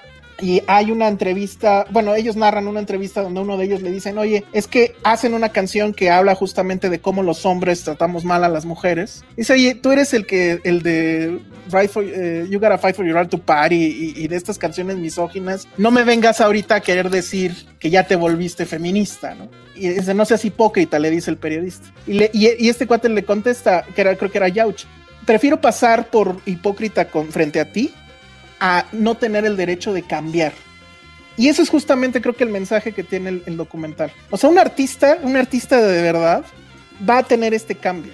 Y como que hay que pelear justo por el derecho también de poder cambiar y de poder tener otras cosas en mente y de Eso cambiar lo que eras antes. Este checo me contó exactamente la misma escena, porque también se le hicieron ojitos de corazón cuando la vio, me acuerdo. Y es que es muy fabuloso porque además ellos nunca traicionaron la beta de, de fiesta, siempre estuvieron en fiesta, pero pues también hay- se vale cambiar, ¿no? Y, es, y, y me quedé pensando, por ejemplo, cuando nos enojamos de que Steven Spielberg haga cosas como, este, ¿cómo se llama? La, la del presidente Lincoln, ¿no? O que Alan Moore ya no haga cómics, o que, o que amen mucho a George Lucas porque de Star Wars no salió. ¿no? O sea, como que nos encanta que la gente no cambie y que se quede ahí estática en una versión que nos encantaba, pero yo creo que todo artista merece y tiene la necesidad justo del cambio. Y creo que ese es, la- es el asunto de este documental. La verdad, me impresionó muchísimo. Me gusta mucho ese tema y, y creo que no lo esperas, ¿no? Como de un documental de los Beastie Boys, quizá. Esa Exactamente. Es la que, lo que me sorprendió. No la he visto, pero me sorprendió cuando... Deberías, deberías de verlo, José, porque además tú eres muy fan del director. Sí, de algunas cosas. Tampoco soy tan fan de Spike Jones. Eh, me gustan algunas películas. Bueno, sí, no, sí soy fan. Ahorita que lo pienso, sí soy fan. Este, no, no es que no me gustan los Beastie Boys. Simplemente creo que necesito tener un poco más de fanatismo sobre, sobre su historia para que poder justo- entender esto. Pero es que, ¿sabes que Yo, eh, te insisto, no era tan fan. Y lo ves y te vuelves fan. O sea, ese es el punto. Está en Apple y pues yo sé, es- eh, a lo mejor no todos lo tienen, pero insisto, cuesta 69 pesos al mes, lo puedes cancelar en cualquier momento. Esta es una razón por la cual hay que verlo, hay que contratar Apple. Y la otra es The Morning Show, que tampoco has visto, Penny. No, ya está en mi lista de pendientes. Es que, ¿sabes qué? No he entrado a Apple para nada. Yo tampoco. Pero ah, lo, tengo en mi super lista. La verdad, los únicos dos contenidos que valen mucho la pena son estos dos. Voy Y a en ver. serio, este documental estaría nominadísimo, seguro. Y este, y yo creo que sí podría ganar, no sé, ¿no? Pero la- está, está muy, muy, muy, muy, muy bien. Quédense al final de crédito, porque hay mucho material más después de créditos. Y este, hay muchas cosas chistosas, hay muchas cosas emotivas. Muy, muy padre. La verdad me sorprendió muchísimo, muchísimo. Órale, sí suena bien. Sí, sí escuché muchos comentarios de, también de muchos amigos que están clavados, eh, evidentemente con esto. Sí, después del de Barcelona, este, probablemente sea lo que le vaya a entrar. Va, está buenísimo. Entonces, ¿qué más, qué más, qué más nos queda en la agenda? ¿Qué más nos queda en la. ¿Qué más viste? ¿Tú no viste otra cosa? ¿Qué es eso? Que Alejandra Villaga nos pone, ¿qué es Vean Servant? ¿Cuál es Servant? No lo he visto. Servant. Eh, ¿Qué no Servant? Es la de. mm, Ah, espera. ¿No es la de Shyamalan? No. Ah, la creo que sí. para, para Apple. Para Apple, sí. Fíjate que sí la quiero ver. Sí, que también, unos que también me contó Checo. ¿Y sí le gustó a Checo? Sí, dice que sí le gustó, pero, pero sí será esa. Déjame checar. Sí, sí, sí, es la de Shyamalan. Creo que sí. Al, al inicio de la transmisión preguntaban que si alguien había visto la de Freud en Netflix. No he visto Uf, la de. Freud. Sí la quiero ver. La que vi fue Onward. Ah, ya viste Onward, No la había ¿Cuál es visto. Onward? La de Pixar. Pixar. Ah, bien, a mí más o menos, ¿eh? Tampoco fui tan fan. Yo tampoco, bueno, como, como, es que Checo, ya sabes, como Checo este, me dijo que casi casi era la peor película de Pixar, yo iba con muy bajas expectativas y un, Y poquito, nah. un poquito sí las Nah. sobrepasó. La- ajá, pero no es la peor, pues ahí están la de No los la carros. peor. Uy, No, no, peor, o sea, no, sí tiene pongo Cars por encima de Onward en cualquier momento, en cualquier día. Mira, sí, lo, claro. que, lo que tiene Cars Claro. que no tiene Onward, que eso sí, eh, eso sí te la voy a dar, Josué, es que el mundo de Cars está mucho mejor construido que el mundo de Onward, porque en Onward yo no entiendo por qué, por ejemplo, hay motocicletas que están pensadas, están construidas por el cuerpo humano y aquí los humanos no hay, pero las usan ellos. Es como si estu- los humanos hubieran estado, o sea, están en un mundo humano, pero no hay humanos. Pero no te explican por qué, entonces eso sí está confuso. Y en Por el Cars, coronavirus. en Cars el mundo es perfecto, el mundo está hecho para Los carros. carros. Entonces, eso, por ejemplo, sí es mejor. Pero la historia de los hermanos está bonita. Pero lo que no entendí es por qué diablos no contrataron a Jack Black para hacer el. Ajá, yo dije lo mismo. ¿Verdad? O sea, Es Black. pero es que aparte la cara es la misma. Ajá, Sí, Aparte- sí, sí. Es el mismo personaje de, de School of Rock. Es el mismo. Exacto, Es el exacto. fan, La la camioneta, la Ajá. camioneta, este, no me acuerdo qué rola ponen también, o sea, Es el mismo. yo cuando la estaba viendo y en mi reseña, en mi crítica puse eso, o sea, es un miscast absoluto.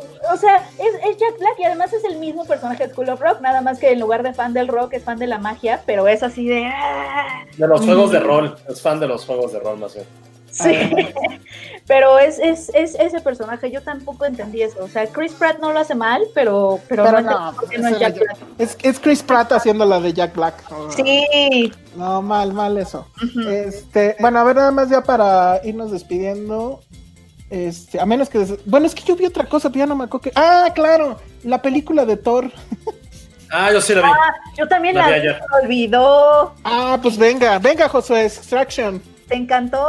No, para nada. Fue así como Slumdog Millionaire meets eh, John Wick. Meets Pero todas mismo- las películas que hemos visto ever. Pero al mismo tiempo es que, o sea, como que una película de Arnold Schwarzenegger y un poco Terminator por la relación que tiene de no te conozco, no eres mi nuevo papá. Está bien, mi hijo se murió, eres mi nuevo hijo. Ay, De hecho, Dios. de, de hecho, sí mencionan la, la frase Es la casi, ¿no? de siempre. De Come with me if you want to live. Además hicieron Casi, algo casi. que me pareció súper barato. Hay una escena que le copian tal cual a Schindler's List, que es cuando están los chavitos y está... ¿Quién fue? Le dice la mafia. Y Ah, matan a un chavito. Y entonces se acerca otro y le dice, yo sé quién fue. ¿Quién? Ese que aventaste. Es la misma escena de Schindler's List. Es la misma. Y al niño que avienta, va vestido de rojo también. Oye, pero. ¿Qué pedo, qué pedo con este malo que avienta niños de las azoteas? Es la misma escena. Pero aparte es como mexicano, como narco mexicano, ¿no? Porque está panzón, pelo largo feo, con la camisa desabotonada hasta como el Como yo. Como No, tampoco. Era, Ay, ¿hasta sí. qué se parece a un, ¿se acuerdan de Jorge Reynoso, este güey que salía en los videojuegos mexicanos? Se parece un chingo a, a ese güey. Sí, total. Y ayer platicaba con Cine Premier que quizá yo no soy la mejor pe- persona para las películas de acción, porque yo sí me desespero. O sea, como que están estas dos personajes que ninguno de los dos es malo, pero están malentendiéndose y entonces tienen que pelearse toda una secuencia de un montón de minutos para que al final se pongan a hablar. O sea, si desde el principio empezaran a hablar como de, oye, tú qué quieres, ¿por qué? ¿Tú qué estás haciendo? ¿Cuál, ¿Qué es lo que pretendes? Hubieran unido fuerzas desde Así nos- uno. Pero Así nos peleamos. Así nos peleamos, Josué y yo. tenemos que chutarnos toda una secuencia de Stones padres, o sea, los Stones están padres, para que al final casi se maten y al final, ay, sí, sí, siempre sí nos vamos a unir porque queremos lo mismo. Es como, Oye, de hecho, eh, quieren como que repetir un poco la- el vibe de John Wick, justo porque la dirige un cuate que es Stunt, ¿no? Bueno, que originalmente era un Stunt, nada más que no tengo ahorita aquí el nombre. Y, pero la verdad es que a mí, bueno, obviamente hay que platicar del maldito plano secuencia. Está muy cabrón. Ahí está sí es cuando dices, ok, ya, ¿no? O sea, si hubiera Ah. pagado un boleto, hubiera dicho, ok, ya valió la pena el boleto. Porque yo había escuchado de un plano secuencia cabrón. O sea, yo ya sabía de eso. Pero Después cuando lo ves. Después de 1917, cualquier cosa se ¡Ah! Nada que ver. A ver, venga, Penny. Desempata esto. Mejor plano secuencia, ¿el de 1917 o el de esta película? esta película tiene coreografía. tan- Güey, o sea, Es que sabes que sabes qué pasa que la- los dos son un videojuego absoluto. Tiene, tiene, sí, pero yo me quedo con este videojuego totalmente. Digo, ese cachito, pues. Bueno, cachito Sí. de un madral. O sea, eso sí es lo que me impresionó. O sea, duro. Sí, sí. Y se suben del auto, bajan del auto. Una este, azotea, se caen de la azotea, los atropellan. Los Ajá, No atropellan. mames. Está muy pendeja. está muy estúpida. Pudieron hablar antes de todo eso. Ese es mi punto, pero no hubiera existido el plano secuencia. Sí. Exacto, Penny. Estás, estás en contra de la diversión. Pero bueno, yo me sentí muy identificado con la película porque en realidad de lo que habla es de un freelancer que hace la chamba y no le pagan. Es un cabrona, como sea. ¿No? Sí, claro, lo engañan Ajá. y no le van a pagar. Es un freelancer Exacto. que necesita el dinero. No manches. Pero güey le la dice- mejor interpretación Sí. que he escuchado de esta película. Tienes toda la razón. O sea, el, el- el- el- la moraleja aquí es paguémosle a los freelancers. Esa es la Ajá, moraleja de sí. Extraction. O sea, ver, de esto también, vivimos. Ojo, tenía que hacer primero el trabajo. Lo estaba haciendo. Pero No, ya no le había puedes mandado- pagar antes. No, pero, le- ya le le había dar el mandado. anticipo. Ajá, le había, ya tenía el anticipo. Sin anticipo no te mueves, eso es obvio. Ajá. Pero luego ya tenía el chavito y manda la foto. Y ahí es cuando debió ya de depositar el, el resto y se hicieron pendejos. O sea. ¿cuántos nos ha pasado eso? Exactamente. Así, ¿Sabes mándanos el texto. Ah, es que no me. Ay, pero también los freelancers de repente sí me tocó. Ya te mandé el texto. Y yo, güey, no lo tengo en mi correo. No, te lo juro que. La próxima vez cuando todo regrese a la normalidad, voy a decirle, güey, mándame una foto de tu texto. Una foto de tu texto que ya me lo mandaste. Si no, no hay pago. Así. Ese va, ese va a ser el totalmente. nuevo. sí. Totalmente. Es Mándame que ya te lo foto. mandé, te lo juro que ya te lo mandé, te lo mandé ayer por la noche. Es como, güey, no me ha llegado a mi correo, güey. José es el malo, José es el malo de la película. Mándame una foto. Mándame me, una encanta, foto. me encanta que Extractions este, en este análisis sea un drama moderno sobre las precariedades de- del trabajo freelance en, en la época del capitalismo. freelance. Sí, totalmente. Aparte, el malo, no sé si se dieron cuenta que se parecía como a León Larregui de Zoe. Sí, sí. El malo de la película se parece un chingo. Oye, O sea, ¿quieres que lo viera como Whistle de Zoe, pero limpio? Oye, también esa parte de me corté un dedo, ten. Y o sea, es como, y el, hasta el malo se le queda viendo como de, ¿por qué te cortaste un dedo? ¿Para qué? Mm, eh, como promesa de que lo voy a hacer bien ahora sí. Es como, No, está muy pendejo. Es igual, te escribí un texto de 8000 caracteres, güey, quedamos que eran 2000. Eran dos. Es el equivalente. Para que veas como si sí me quiero esforzar. Es como, güey, nadie te lo pidió, güey. Es más chamba para mí. Totalmente es un drama moderno sobre eh, los trabajadores freelancers. ¿Vieron? ¿Vieron? Y sus precariedades. Vuélvanla, vuélvanla a ver bajo este tamiz y verán que la disfrutan horrores. Yo la disfruté horrores.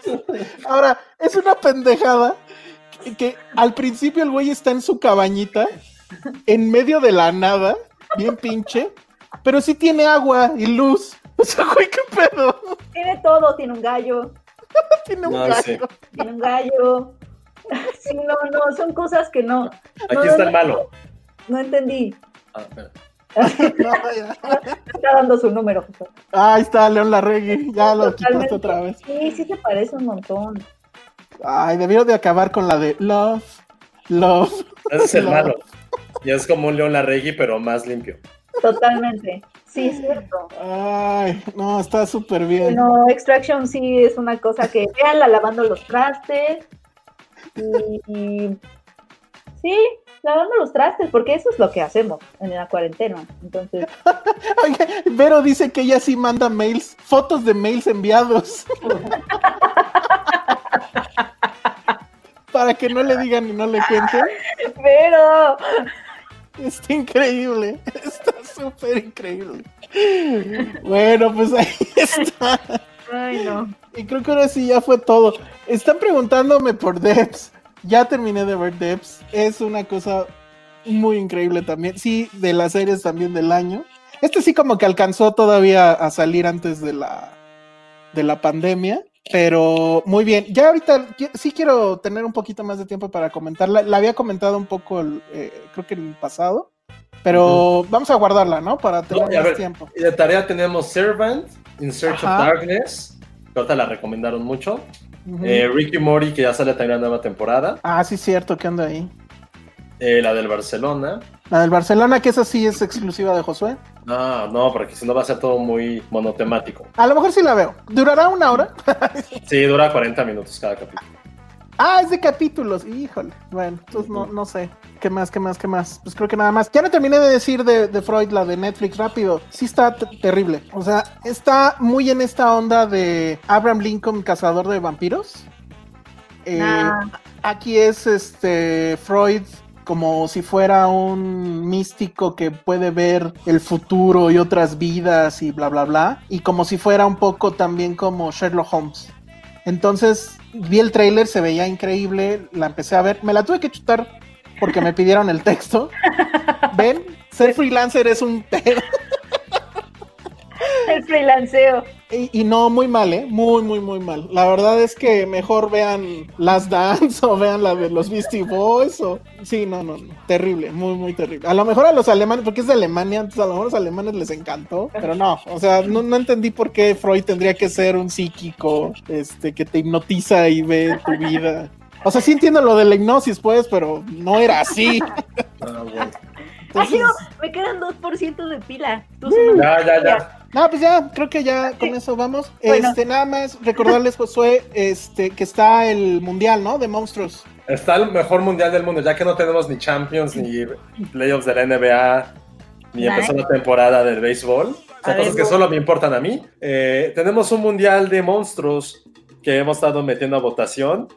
Ya ahorita estamos en la primera ronda, han ganado mucho los obvios. De hecho, no, no he, no he checado si ganó el Conde Drácula o Nosferatu. Conde Creo que le ganó, creo que ¿Cómo? ganó Nosferatu. ¿Sí? ¿Cómo va? Ujú. Y, No. y, y el monstruo de, del Marshmallow Man de los Ghostbusters le ganó a, ¿A la mancha voraz? a la Mancha Voraz. sí. Ah, todo mal. Es que ahí nos preguntaban que cómo tendrían que votar, o sea, si pensando en los poderes de los monstruos En lo que O- ustedes quieran. o en lo de ser fan, pues sí, es lo que ustedes quieran. O sea, lo que ustedes quieran. sí está gacho que Bela Lugosi haya perdido, pero pues es que... No, yo también prefiero Nosferatu, ¿eh? Ajá, pues es Ay, que yo- Nosferatu es más... Lo estoy tratando de abrir para, para ver. Yo quiero votar. Voten está en, en nuestro Twitter, arroba Filmsteria, y también en Instagram. Incluso también en Facebook, creo que, que ahí están. Y en todas las redes lo estamos metiendo. Ajá, en y Instagram entonces, no lo veo. ¿Está en las stories? Sí, ahí para que puedas votar. Ajá. Y, y obviamente se están como que sumando todas las cifras, pero por ahí va. Uf, Entonces, ya, Aquí ya. No va a haber corrupción, no necesitamos Aristegui, no se preocupen por eso. Muy bien. Oigan, este. ¿Cuál va a ser nuestra siguiente Netflix Party? Yo creo que el fin de semana, pero que el- no sé. Es que ayer sin querer me topé, justo porque en Debs sale en el soundtrack, la de. la canción que sale al final de 40 Year Old Virgin. La de Aquarius. Aquarius. Y que creo que esa secuencia yo creo que es una de las cosas más alegres que puede haber en la vida. O sea, si andan tristes, si están deprimidos, vean Bueno, el final. Virgen a los 40 puede ser una buena Netflix Party porque está muy cagado. O sea, lo que hemos descubierto con las Netflix Party, que de hecho gracias a todos los que nos acompañaron la semana pasada para ver el Club de los Insomnes, estuvo bien, bien padre la neta que estuvieran también los, los dos directores. Eh, tiene que ser películas no densas y que ya hayamos visto, porque si no nos clavamos en la trama y es como, ah, sí, no Mm. está diciendo nada, más bien es como, como pasarla bien. Y sí puede ser Virgen a los 40, con, a lo mejor con otra comedia y que votemos por ella. Pero yo sí me quedaría con Virgen a Habría los que someterlo a votación, supongo, pero yo sí quiero ver Virgen a los 40 y estar comentando con todos. Entonces, ojalá suceda. Uy, creo que Penny ya perdió. Penny ya su- se fue. Eh, ya, adiós. Penny se perdió. Ni modo. Pero bueno, ojalá entonces hay, que pongo eso a votación, pues. O, o lo Jonathan Villalba nos pregunta cómo lo Netflix. Nada más, es, sí, es un chat mientras ves la película. Sí, resumen rápido, tienen que entrar a www.netflixparty.com y este ahí bajan un plugin que es para Chrome. Entonces nosotros al empezar la, Netflix Party les mandamos una liga, ustedes le pican esa liga ya con el plugin instalado y entonces este, ya ven la película, tienen que tener una cuenta de Netflix obviamente y entonces están viendo la película al mismo tiempo que nosotros, pero con el chat al lado donde vamos eh, echando desmadre al respecto. Eh, Jessica Oliva nos manda un mensaje y nos dice, se me acabó la pila. Entonces, bueno, pues abruptamente se salió de, de este podcast, pero bueno, pues ya nos vamos, ¿no? ¿O algo Sí. más que quieras agregar? No, traemos eso, tra- traemos eso. Ahorita estamos muy enfocados en todo lo del el Mundial de Monstruos. Probablemente tengamos ahí un par de sorpresas más, pero ahorita sí, con eso también. Creo que es algo que estamos implementando. Estamos viendo si hacemos allí otro, otro proyectito, pero ya les contaremos. Porque sí, creo que ahorita, como platicamos al inicio, no sabemos qué vaya a pasar y probablemente toda la parte de streaming siga siendo mucho más relevante. Sí. Y ahí a lo mejor traemos otro proyecto, pero por lo pronto voten para el Mundial de, de Monstruos. Si se les ocurre otro tipo de Mundial, estaría bien padre. Quería hacer el de los Simpsons, pero me lo ganaron. Híjole. Y la neta lo andan haciendo muy cabrón. Entonces, sí me lo hacer- ganaron horrible. Hay que hacer el de directores. Ah, bueno, puede ser. puede ser. De cosas que se han publicado en filmsteria.com, eh, la reseña de Raúl Orozco a el libro de Fernanda Solórzano, Misterios de la Sala Oscura, se los recomiendo mucho ese texto. Y ya también hay por ahí críticas de, bueno, está la mía de The Last Dance, la de Josué la pueden leer, que es también, esa también leanla con uno, ¿cómo se llama? Con Kleenex al lado para la lloradera, que la hizo Josué en Dónde Ir. Uh, ¿dónde ir? Este, también hay crítica del el documental que sacó Netflix sobre el coronavirus, que está muy, muy bueno. Entonces, bueno, pues ahí dense una vuelta en filmsteria.com y obviamente en todas nuestras redes. Y bueno, pues ni modo, ya Penny no se pudo despedir. Este, pero pues ya saben dónde encontrarla, Josué. Arroba sociales. yo bajo corro. Yo soy el Salón Rojo y vean The Last Dance y vean el documental de los Beastie Boys. Y ahorita, increíble. este, métanse a Twitter estos días para revisar cómo va lo del mundial. Ahorita vamos a meter, ahorita en vivo, eh, vamos a ponerlo de lo, acabando el vivo, poniendo los resultados. Va, perfecto. Bueno, entonces nos vemos, escuchamos la semana que entra. Vale, gracias. Adiós.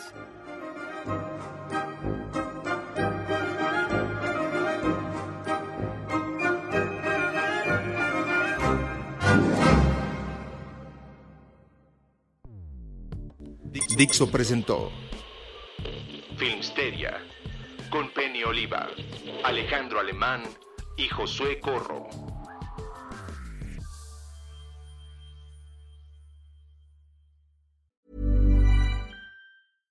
Imagine the softest sheets you've ever felt. Now imagine them getting even softer over time. That's what you'll feel with Bowl and Branch's organic cotton sheets. In a recent customer survey, 96% replied that Bowl and Branch sheets get softer with every wash. Start getting your best night's sleep in these sheets that get softer and softer for years to come. Try their sheets with a 30-night guarantee. Plus, get 15% off your first order at bowlandbranch.com. Code BUTTERY. Exclusions apply. See site for details.